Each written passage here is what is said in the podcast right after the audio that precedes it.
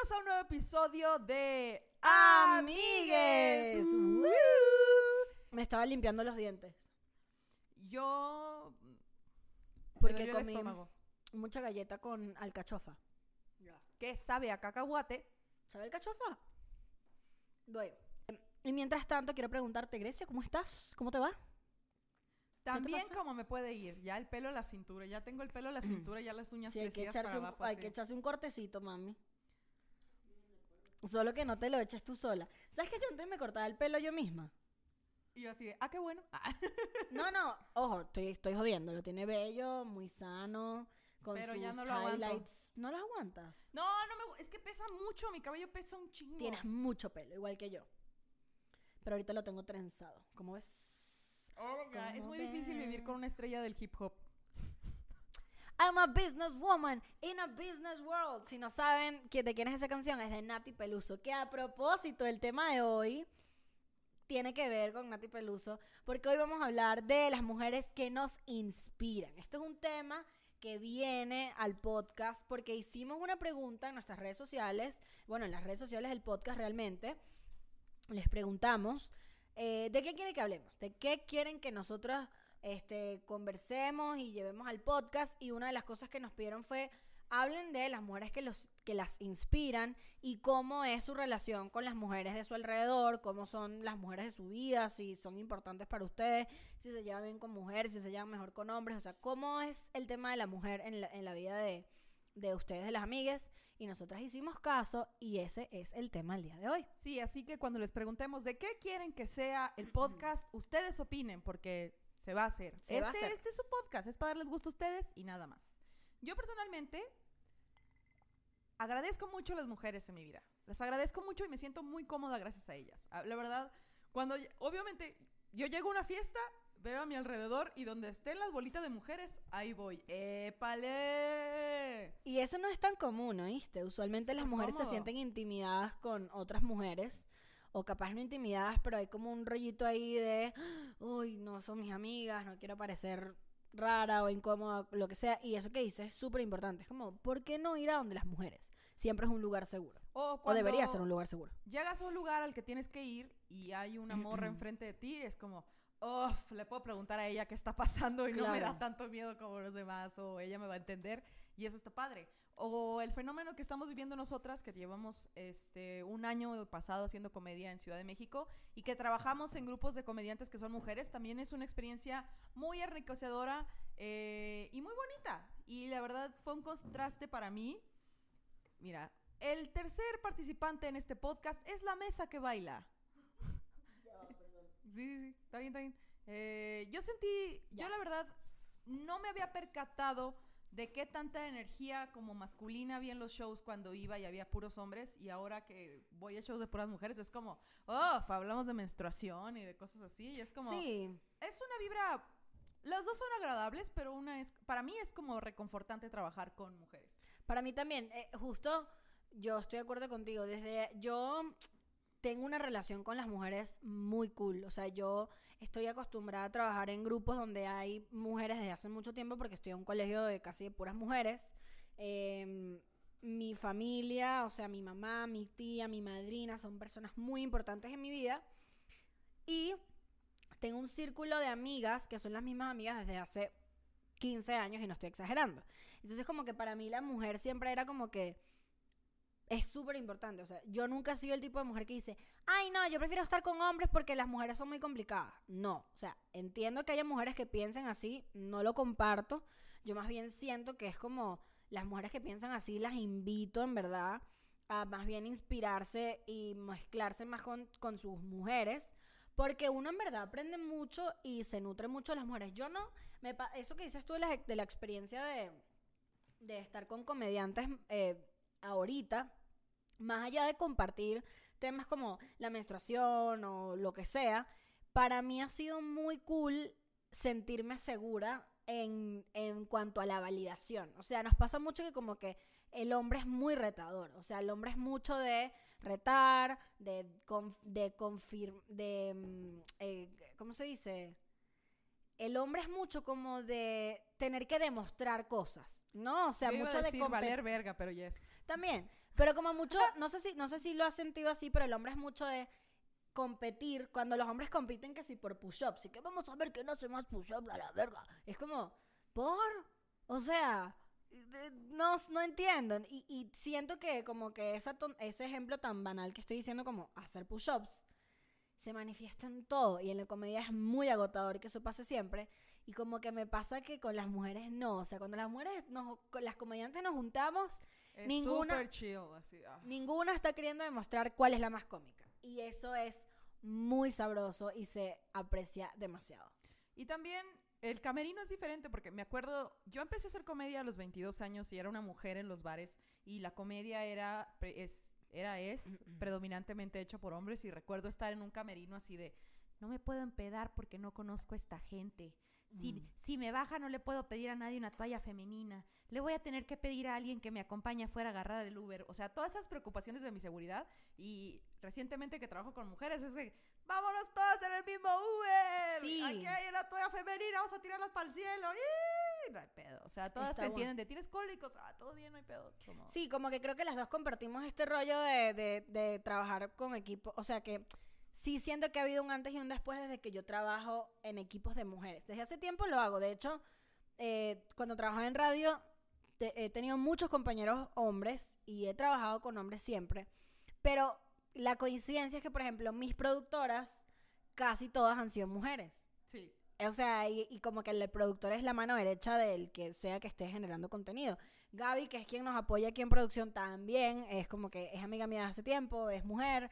Eh, o sea, siento que desde que yo tomé la decisión de trabajar con mujeres, más allá de, no trabajo con hombres porque no, es, no trabajo con hombres para nada, pero como que he ido atrayendo yo a, A más. más y más y más equipos de mujeres. que es un pedo muy extraño. Yo recuerdo cuando era, cuando estaba en la secundaria, en la secundaria tuve muchas epifanías que no cuestioné. Yo me acuerdo que en la secundaria yo que quería ser científica, boxeadora y modelo de medio tiempo. ¡Wow! Tenía serotonina para eso y más. Era que sí, que imposible. Yo quería ser que imposible. Entonces, me acuerdo de. Me acuerdo de la clase de química que veíamos y veíamos y veíamos vatos que inventaban cosas y vatos y vatos y vatos y vatos y vatos. Y yo decía, ¿cómo voy a tener una mujer que me inspire si la única mujer científica que hay es Marie Curie y se murió bien culero? Así. O sea, se murió bien culero mi ¿Cómo se murió? No estoy de acuerdo, no estoy Ella consciente de cómo se murió ella. Ella estudiaba la radiación y pues le dio cáncer. Pues Ay, porque pues eh, alguien tenía que estudiar Ay, eso. no, Entonces, cosita. Recuerdo que dije, ¿cómo voy a hacerlo si la única famosa es Marie Curie? ¡Ah! Y ahora es como, a, los, a- en los, a través de los años entendí que las mujeres están ahí. Sí, solo que en esa época las mujeres no, no les permitían tantas cosas. No o sea, como tenían que. el spotlight. no y te- aún no lo tienen. A Y más allá del spotlight, no tenían la oportunidad y punto. O sea, Sí. podían ser muy importantes, o, o, perdón, muy inteligentes y no llegan a ser alguien importante porque no tenían la plataforma para hacerlo. O sea, podían tener muchísimo ímpetu, pero era como que, eh, no, vas a tener un hijo. Y es como, va, va, va, me voy a quedar en la cocina y estar aquí hasta que me muera. Porque así era antes. Pero es verdad lo que tú dices. O sea, uno también como que ve los... Por encima Como que comparas y dices y que, ay, esto es tan difícil. Ves por encimita y no alcanzas a ver. Antes las mujeres sí tenían que estar como escopeta, siempre cargada y atrás de la puerta, güey. ¿Nunca viste esa frase? No. Éramos, éramos cosas para reproducirnos. Pero hay muchas mujeres científicas en la actualidad y donde sea las puedes encontrar y eso estoy muy feliz. Estoy muy feliz en que no me quedé Sí. en ese nomás Marie Curie. y Ahorita hay morras haciendo, este, morras trabajando en... ¿Cómo se llama esto? ¿En Yo la NASA? Estoy inventando. En la NASA. Es que una amiga mía es... Estudia unos animales Y que es astronauta. Sí, una amiga mía estudia los tardígrados. Un saludo, Grelda. Entonces, ella sabe de... también es amiga mía. Que yo alardeando a la gente. Eso soy yo. que se está espe- especializando en astrobiología y gracias a ella he podido conocer más mujeres científicas que hacen cosas Qué muy vergas y cool. es como, wow. Yo soy bien ignorante. Yo no conozco tantas mujeres científicas, pero me parece rechísimo. Eh, este episodio, en parte, es como las mujeres que nos inspiran.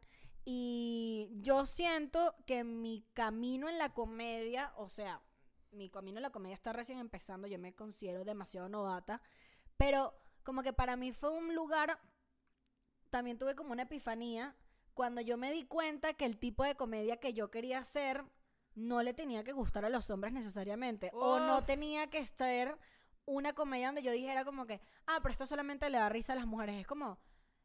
O sea, si es cómico le va a risa a la gente en general. No es para hombres o para mujeres. Pero si es un chiste que está dirigido hacia mujeres, ¿cuál es el peo? ¿Cuál es el peo de que yo haga un chiste donde es un chiste para las mujeres? Y eso yo eh, lo empecé a ver cuando empecé a ver comediantes. O sea, cuando yo dije, porque por ejemplo, yo antes, eh, yo soy muy fan de Chris D'Elia. Muy fan. Y es un imbécil, pero yo lo amo. Y yo veía a Chris D'Elia y veía a Jesselnik y veía mucho a Chapel y veía, y bueno, vi- veo todavía mucho a Neil Brennan y esta, y yo decía como que, ay, pero no, no me identifico. Y luego como que empecé a enfocarme más en ver, por ejemplo, a Ali Wong, a Chelsea Peretti, a Sarah Silverman, y es como, vaya, entiendo más hacia dónde van y están completamente ok con el tipo de comedia que están haciendo. Y decía, ya quiero ir yo, y eso me inspiró mucho. Cuando yo tenía un año haciendo comedia, tenía un profesor de comedia y íbamos caminando de las primeras veces que venías yo a Ciudad de México y le dije, yo quiero hacer comedia que diga algo. Yo quiero hacer comedia que diga muchas cosas. Yo tengo, yo quisiera explicarle a la gente, yo quisiera hacer comedia. Tampoco consumía mucha comedia yo, entonces sabía qué quería hacer y entonces voltea y me dice, eso no funciona. Por... Me dijo, tú tienes que hacer reír. No importa lo que digas, tú tienes que hacer reír. Y la verdad, ese día algo dentro de mí se rompió. Así que tenemos paréntesis, hay que tener, hay que ser responsables de que lo, deci- lo- de lo que decimos y darnos cuenta que a lo mejor a la otra persona, sobre todo si nos ve hacia arriba, le puede tronar. Y yo ese día como que algo dentro de mí se rindió y se murió un poquito. Y yo decía, bueno, mi prioridad es hacer reír, va, va, va. Y un día estaba en el Comedy Central Fest que se lleva a cabo aquí en Ciudad de México. ¿Ese fue el que yo te acompañé? No, Ah. eh, hace como tres años. O el primer Pensé Comedy que Fest. formaba parte de la De la anécdota. anécdota. Y entonces, yo con esta mentalidad de que no podía hablar de las cosas que eran importantes para mí, sale del escenario Alexis de, la- de Anda, sale a dar show. Yo nunca la había visto dar show, porque vivía en Sonora.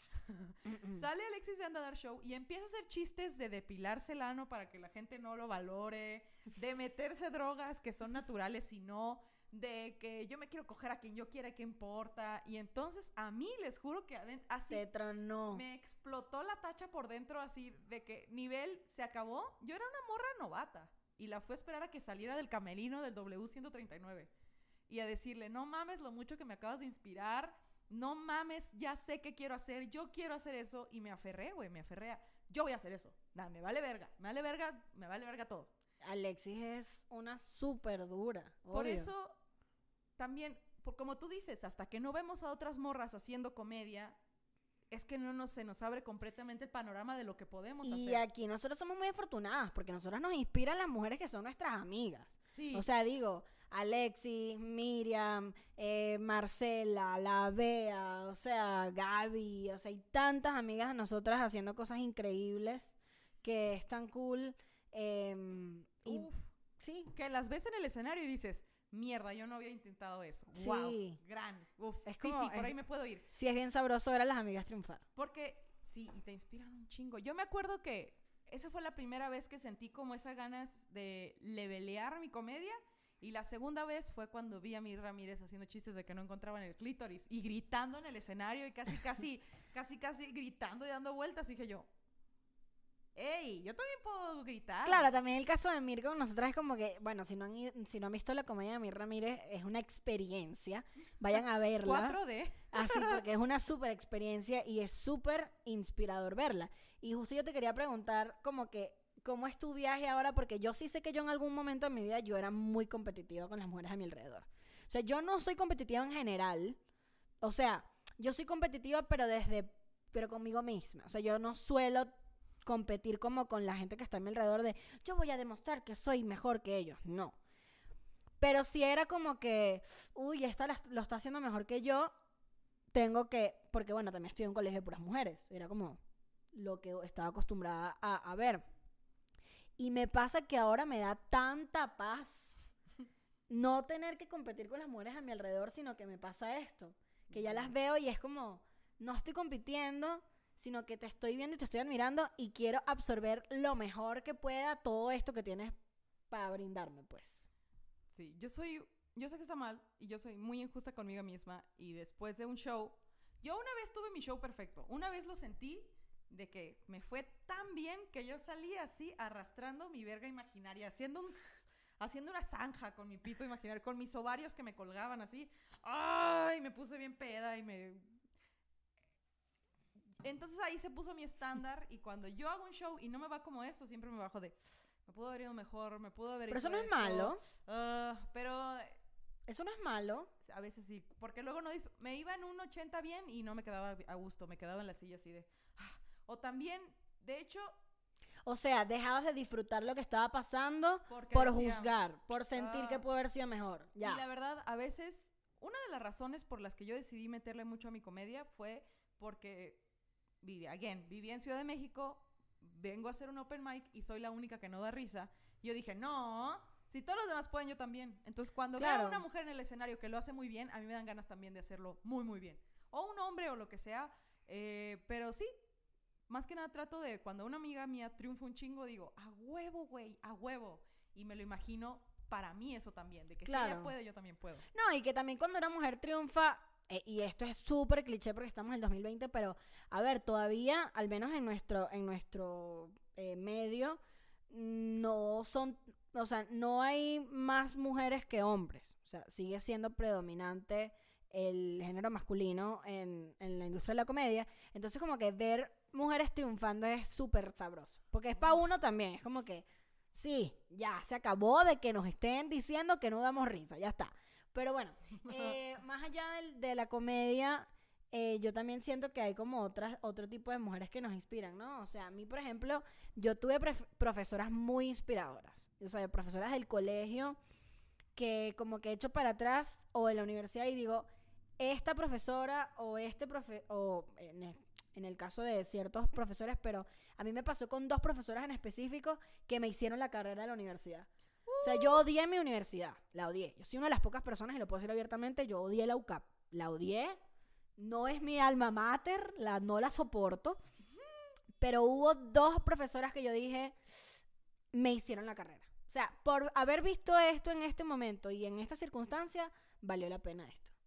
Y siento Sí. que eso es sabroso porque tú, te, por ejemplo, yo me reencontré con algo que yo decía, ay, ya odio esto, no lo soporto. Y de repente había una materia y decía como que, ah, está bien, sí me voy a quedar. Igual no terminé, pero porque emigré. En mi vida también hay una serie de profesoras que son así como las que me hicieron una mujer creativa. O sea, yo siempre había sido creativa, pero para puras cosas que no servían para nada. Y, en la, y en la secundaria una maestra me hacía declamar porque no me daba vergüenza y porque tenía la voz fuerte. Y yo, ah, bueno, ya como sea. Y en la prepa hubo una maestra que me jaló del cuero así de que, escribe un cuento. Dices muchas, eres muy ocurrente, escribe un cuento. Y yo, ay, bueno, y se lo escribí y me regañó, güey. Me regañó así cuando lo leyó y me dijo, yo esperaba más de ti. Y yo. Y llegué a mi casa y me encabroné y escribí un pinche cuentazo. Lo agarró, lo metió en concursos y gané el segundo lugar de todos los colegios de bachilleres. Bravo por la profesora mamona. y una mención honorífica en la universidad. Ese son de la Nice. prepa. Entonces ahí fue como, ok, sé escribir. Y ella me dijo así de que, ves, pendeja. Bueno, no, era muy amorosa. ¿Ves? ¿Ves? Y yo, ok, A mí me ok". pasó algo también parecido con una profesora, pero de teatro también, que era como que ya estás flojeando mucho, no estás explotando esta oportunidad, ta, ta, ta, ta. También estaba en el colegio y también me gané un premio de actuación gracias a mi profesora de teatro. Así Porque que, la gente que cree en ti te reta. Sí. O sea, eso es, eso es como un... La gente que sabe que lo traes te pone unos retos así bien cabrones y cuando los pasas se siente así de... "Oh, güey". Lo pasé. Em, sí, ¿hay alguna artista? Vas a decir Beyoncé, ¿verdad? Beyoncé me inspira mucho, porque Beyoncé lo da todo. ¿Tienes alguna, hay como una lista de artistas que capaz no estén necesariamente, porque, a ver, podemos hablar de miles de comediantes que nos inspiran, pero a mí también me gusta como que, a mí me gusta mucho ver mujeres que se destacan en sus distintas áreas, porque, porque me parece demasiado arrecho cuando alguien, cuando alguien crea de la nada y, y- y como que reinventa formas de crear y no tiene que ser necesariamente en mi área y eso a mí también me inspira a hacer más y más dentro de lo mío, pues. Ah, claro. Yo sí. Beyoncé. No. Cualquier, justo que dices, cualquier mujer que se atreva a ser sí misma hasta las últimas consecuencias, a mí me inspira. Cualquier mujer. ¡Guau! Cualquier mujer. O sea, estas morras que salen así en unos leotardos y un culote a rapear y a decir, me la pelan todos. Así como si estuvieran re- reciendo la tabla de tres bien fácil y un uñón hasta acá. Así de que a mí me vale verga. Soy bien agresiva, me vale verga. Yo estoy así de, ¡escúpeme! me pasa igual. Yo particularmente con Nati Peluso la pierdo. O sea, yo de cuando descubrí a Nati Peluso hace como un año, recuerdo que la escuché y yo dije, está bien raro todo lo que está haciendo. O sea, porque es una jeva que canta muy bien, pero rapera bien, rapea bien raro. O sea, la forma en que, en que entona la voz y todo lo demás es muy raro. Y yo decía, Dios mío, pero ¿será que es gringa y habla raro? ¿Cómo es el pedo? Entonces luego veía unos videos y, te- y hacía como un acento cubano y luego me pongo a leer, vivía en España, pero era argentina. Entonces fue como una jeva que agarró el género y me imagino que no, eh, o sea, que estaba como también como descubriendo qué pedo, pero la jeva está haciendo lo que le da la gana. Y para mí una, una mujer que agarra y hace lo que le da la gana, este, es demasiado cool. Y una de las cosas que, por ejemplo, y esto va a sonar muy cliché, pero que me inspira mucho Nati Peluso, es su, su seguridad con su físico. O sea, es una jeva que no es la, una belleza tradicional. Una jeva que tiene una nariz gigante, que no tiene los dientes hechos.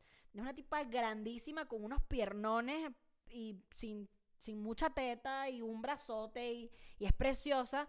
Y yo dije, es más o menos lo que yo soy también. O sea, y dije como, ¿por qué yo estoy aspirando a ciertas mujeres? Digo que no es que está mal, pero que no se, tengo tanto en común. Y luego me encuentro con este mujerón y digo, y que, claro, esto es lo que yo, con lo que yo me conecto, pues.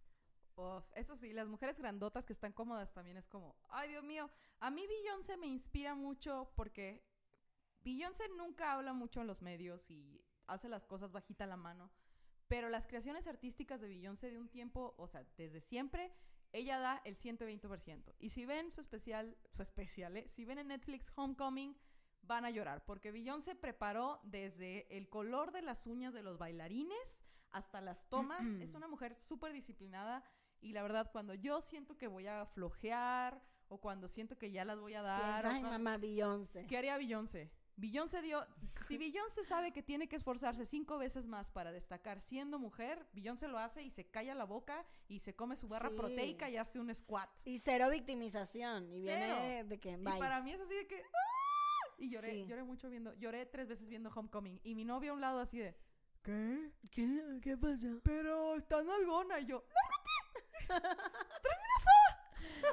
Coño, tú- ¿sabes que Hubo un libro que a mí me inspiró mucho y como que empecé a seguir a la, a la, mm, a la escritora.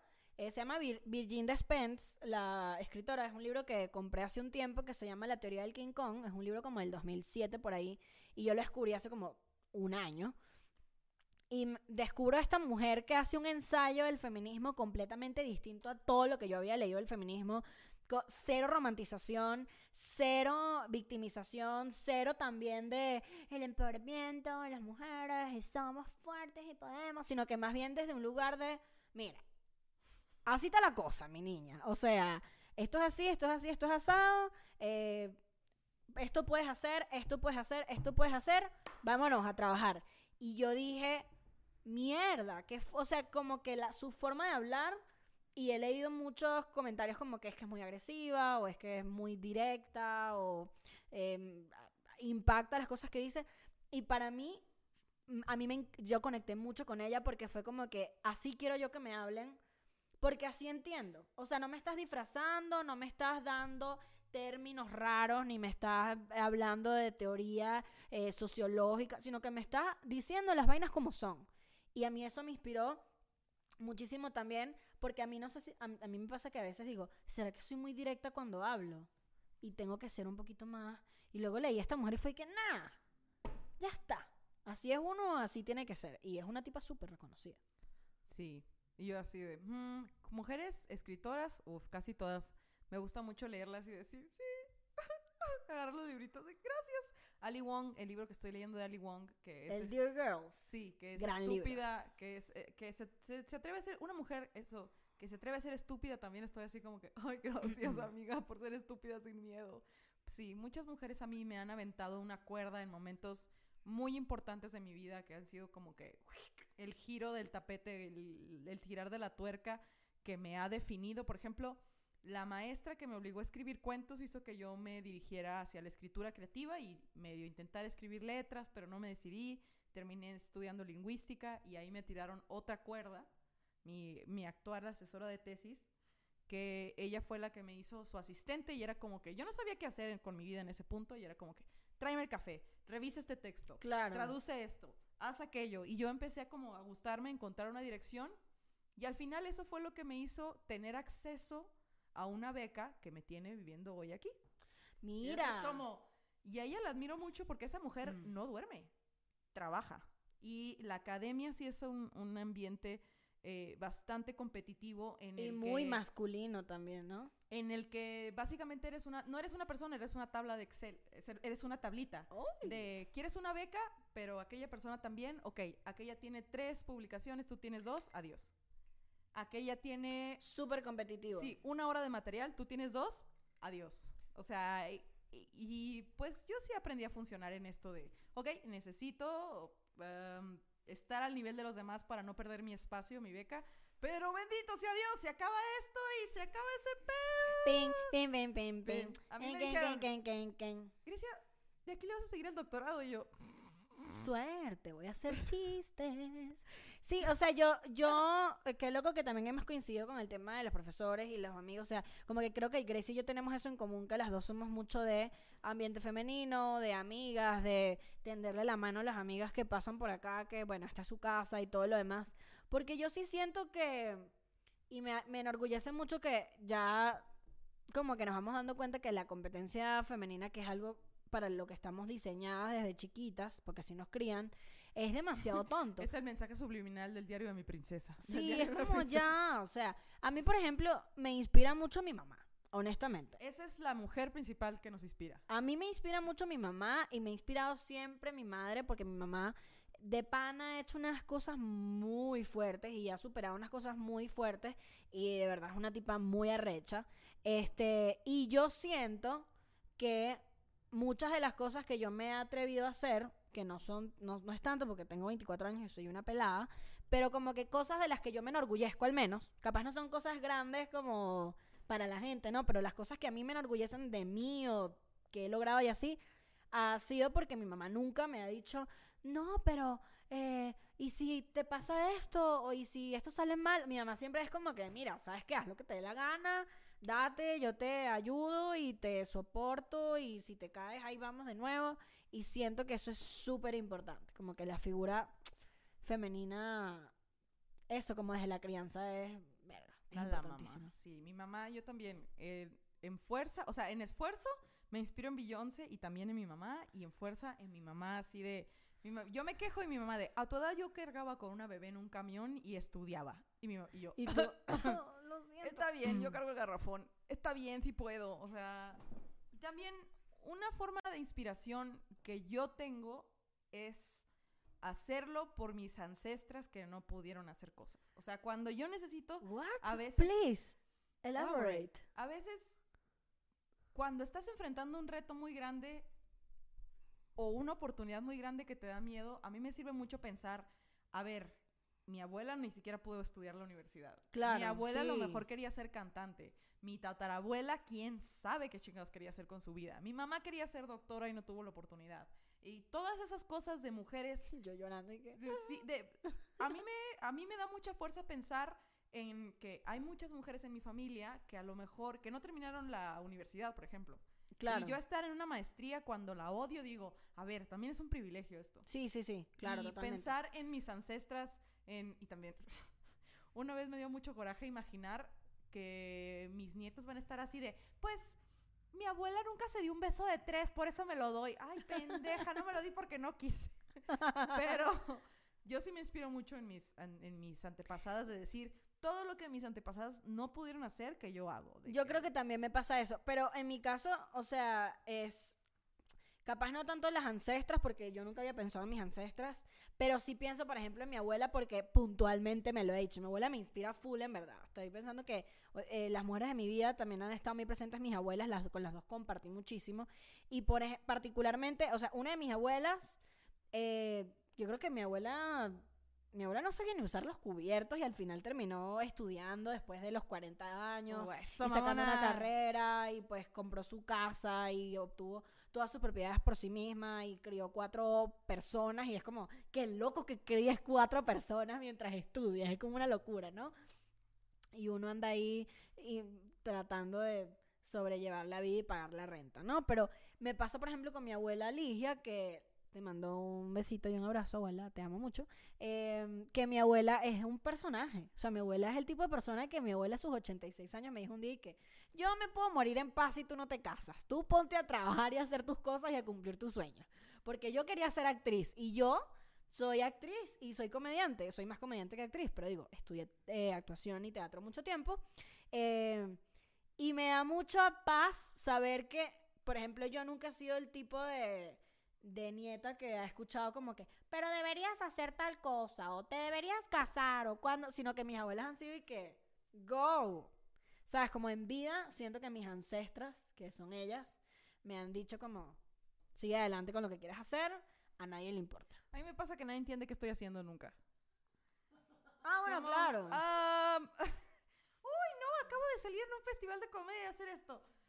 Ay, hay tortillas. pero tu ah, mamá sabe qué estás haciendo, tu mamá A sí mi mamá entiende. está así de a huevo. Eventualmente vamos a ser millonarias. Grecia, tienes que ser la más chistosa. O sea, mi mamá me decía, importa lo que seas, hija, no importa, pero tienes que ser la mejor. Yo, Claro, claro. ¡Ah! Pero es que claro, es que también tenemos una carrera muy particular. O sea, mi abuela me pregunta que cuando sale un stand comedy mío, un stand comedy mío en la televisión. Es como, abuela, Algún día. no lo sabes, pero es muy difícil que salga en la televisión haciendo un stand-up comedy. Pero... Yo sentí un abracito así en mi espíritu cuando mis tías me dijeron, ya te vimos en el duelo de comediantes. Ay, cómo eres babosa. ¿Para qué te enojas? Se nota que te enojaste. Ay, por eso perdiste. Ya nunca te van a invitar. Qué bárbaras. Tú eres bien corajuda desde niña. Y yo así de... Pero te vieron. vieron, Sí, claro, sí, qué y luego ya cool. es como, ya les expliqué muchas cosas de lo que sentí y todo, y ya como que, que poco a poco mi familia, mis, las- mi familia se va integrando a lo que Claro. hago, viéndolo, preguntándome, ya, a mí me da Eso es, mucha muy, emoción. eso es muy cool. A mí me pasaba con la radio. Cuando mi, mi- me escribían o que mi abuela me decía que había escuchado el programa, era como, me quiero morir de la emoción de saber que mi familia estaba escuchando la radio o mi mamá ve el podcast. Hola, Hola, Chalo. mamá. Eh, mi mamá ve todas las porquerías que decimos acá y, y mi mamá hace una chamba en no juzgar. Eso me parece súper importante de nuestras madres. Mi mamá sí nos juzga y nos dice, ay, no me dio risa. No, no, no me malentiendas. Mi mamá es la primera que no se ríe. Mi mamá es, mi mamá es mi peor público. De verdad. Y mamá, tú lo sabes. O sea, yo he tenido funciones donde hay 200 personas y probablemente 185 se están riendo y mi mamá es de las otras que está... No le da risa, pero no juzga. O sea, es como que ella entiende, o sea, ella es como que no te voy a criticar. O sea, no me da risa, va, pero no te va, o sea, no, no me va... Lo que Pero aquí decir- estoy, Ajá. surfing the wave with O you. por ejemplo, si decimos aquí una porquería, yo voy y erupto, es como algo que a mi mamá no le va a enorgullecer que yo voy y erupto aquí en este momento, pero no va a ser como que me va a escribir y me va a decir, pues me parece muy de lo último que estés eruptando en el podcast. No me, no me va a decir nada, o sea, es como, "Ay, ya, Perdón, Charito. A eso me refiero. A tu mamá, perdón, así soy de cochina. o sea, me parece cool, este, que nues- creo que nue- los- nuestras madres están haciendo una chamba importante como en sacarse de prejuicios, ¿no? Mi mamá siempre ha sido muy liberal. O sea, mi Siempre. mamá, mi mamá siempre ha sido muy liberal, así al, al punto de decirme así de, mijita, los, mira, te tienes que poner condón cuando tengas sexo, te voy a echar condones a la mochila y yo con brackets a los 13. mamá, qué asco. Ah, bueno, claro, mi mamá también me, lle- Así mi mamá me muy- llevó al ginecólogo muy joven, también como por un tema de eh, salud y todo lo demás. Y siempre hemos hablado muy bien como de la parte sexual y todo lo demás. Pero digo que mi mamá a veces juzga con cosas que capaz son un poquito... que ni ella se da cuenta que está juzgando. Y es como, ma, no, tal cosa. Es como, bueno, pero es que tú sabes que tal cosa. Y, y bueno, es que yo pensaba que y es como, siento que, no sé, que sí hace una chamba bonita en, en sacarse cosas de la cabeza. La primera vez que yo fui al ginecólogo fue con mi papá, güey. No mames. Crista diosa. Pero era porque me había salido una bola en la chichi y yo, ¡No! ¡Voy a morir! Y ya me dijeron. Bola en la chichi. Sí, pero era fue como, ah, nada más estás inflamada, tómate estas pastillas, todo bien. Pero fuimos a un ginecólogo a que me revisara. ¿Y por qué te llevó tu papá y no tu mamá? Solo por curiosidad. Ah, porque mi papá lo iba a pagar. Ah, ok. Era como Entonces que va, yo como- lo voy a pagar, yo te llevo. Ay, pero fue, estábamos así enfrente de la doctora y la doctora, última vez que tuviste relaciones sexuales y yo, por favor, no. O sea, fue una Ah, pero ya mirada- estabas grande. Sí, o sea, hace tres años, dos. Mierda. Y entonces era yo viendo de mujer a mujer, mujer contra mujer, así de, por favor no me preguntes esto aquí. Y ya como que me vio la cara de que iba a romper en llanto y me dijo, ¿quieres pasar al consultorio? Y yo, sí. y ya de que, amiga, ¿qué te pasó? Y yo, ay, no sé. Y ya me checó todo, me hice mi papá Nicolau. Tin, tin, tin. Que yo no sé por qué le dicen. Papá Nicolau. En Venezuela decimos citología. O sea, Papá Nicolau es que sí, el peor nombre del mundo. ¿Cuánto tiempo llevamos? No puse el. Ah. Anda, la osa, amigues. Bien inspirades. Volteen a su alrededor. Hay muchas mujeres en las que se, puede- se pueden estar inspirando y tal vez no se han dado cuenta. Todas, la verdad, en general, a todas las personas se les puede reconocer algo, pero si buscan inspiración en mujeres, vean a su alrededor, las de su familia, las mujeres con las que Sus trabajan. amigas. Sus amigas, eh, gente del medio, gente que trabaja con ustedes. De verdad, hay muchas mujeres en que inspirarse. Y creo que además quiero aprovechar esta oportunidad para que seamos más nobles y más comprensivas con nuestras mujeres, eh, que no necesariamente, o sea, las de nuestro alrededor y que nacieron en otra época, que son distintas, como que creo que si nos enfocamos un poquito más en ver las cosas cool de las mujeres a nuestro alrededor, este, va a haber como menos presión, ¿no? En, Uf. tener que ser algo y, y también como que últimamente veo mucho como mucho en red, mucho odio en redes con, con cómo se ve esta, que se operó, que se puso, cómo se es como siento que mientras las mujeres seamos más nobles con nosotras mismas, el mundo va a ir cambiando full. Suena muy cursi, pero yo lo he vivido en mi entorno y creo que todas lo podemos experimentar. Así es. O sea, Y tú me inspiras full, ¿oíste? tú Siempre le- también. Y nos besamos. Con- No somos pareja, no somos pareja. Pero sí nos queremos mucho. Eh, esto fue Amigues. Y nosotras queremos invitarlos a que nos sigan en este canal. Porque imagínense ustedes que nosotros estamos aquí hablando y ustedes no se han suscrito. ¿Ah? Eh, que vayan al Spotify, que vayan al Patreon. Eh, gracias a, nos pat- a nuestros patrocinantes por estar en este espacio. Orame Eventos. Y bueno, esto fue todo por hoy en Amigues. Woo. Nos vemos la próxima semana.